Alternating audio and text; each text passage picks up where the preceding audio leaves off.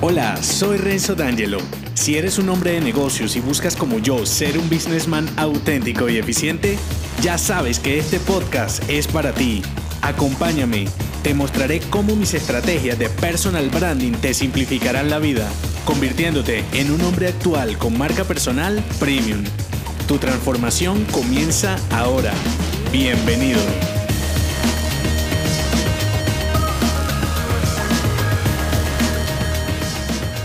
En este episodio pretendo hacerte reflexionar sobre los pasos que das cada día, cuáles son personales y cuáles son de negocios. Y sé que me dirás, Renzo, ¿qué tiene que ver eso con mi marca? Mucho y te diré por qué. Si lo miras a fondo, los pasos personales son todos aquellos que realmente te mueven, que forman parte de tus deseos y aspiraciones. Por el contrario, los pasos de negocios que yo llamo son los que por una razón u otra das como obligado por las circunstancias. Míralo así, si das un paso con tu marca, negocio o relacionado con tu trabajo que no te hace sentir cómodo porque probablemente no es lo que te hubiera gustado hacer, es un paso de negocios. Y si lo das en tus asuntos personales o así sea en los negocios también, pero estás consciente que ese paso lo querías dar y está alineado con tu visión de businessman, entonces es un paso personal. Espero hacerme entender. La cuestión aquí es que cuando debes dar más pasos de negocios que personales, con el tiempo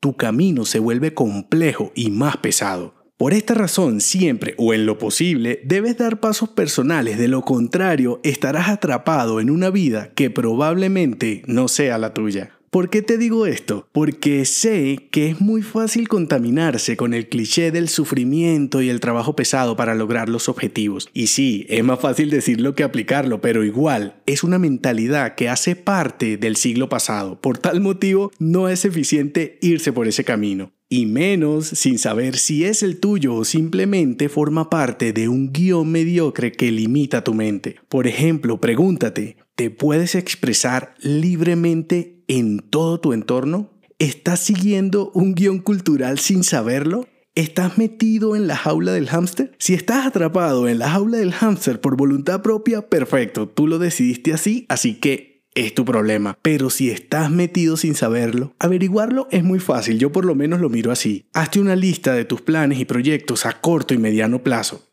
¿Qué quieres conseguir, comprar y hacer, no sé, en los próximos cinco años para ponerte un límite? Y luego pregúntale a personas a tu alrededor, amigos, compañeros o familiares contemporáneos contigo, sin decirles tu lista, por supuesto, y mira qué similitud hay entre los ítems y objetivos, por ejemplo. Todo lo que sea parecido o semejante probablemente será parte de tu guion cultural. Incluso si quieres ir un poco más allá, pregúntate y pregúntale a esas mismas personas ¿Qué es ser un hombre exitoso? Defínelo para ti y pregúntaselo a ellos. Si ves que sus respuestas no son sinceras, simplemente mira a tu alrededor, en tu comunidad, ciudad o país. ¿Es lo mismo tener cualquier profesión?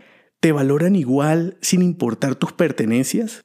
¿Da igual vivir en cualquier lugar de la ciudad?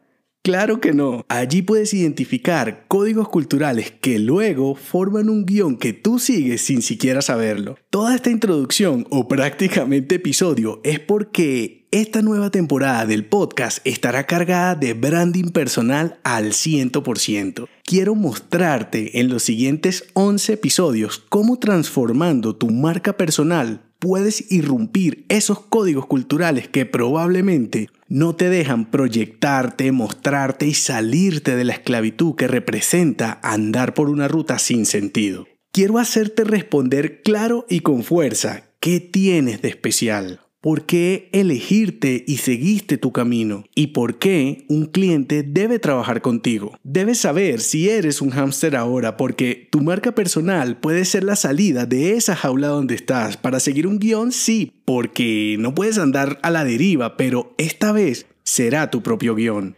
Si te gustó mi saga de branding estratégico, ahora con el branding personal todo será más simple e intenso. Si te animas a iniciar este nuevo recorrido conmigo y quieres dejar de correr en una rueda sin fin, nos vemos en las próximas entregas. Si te ha gustado este episodio, déjame 5 estrellas en iTunes. Así podré darte más estrategias y será tu forma de patrocinarme.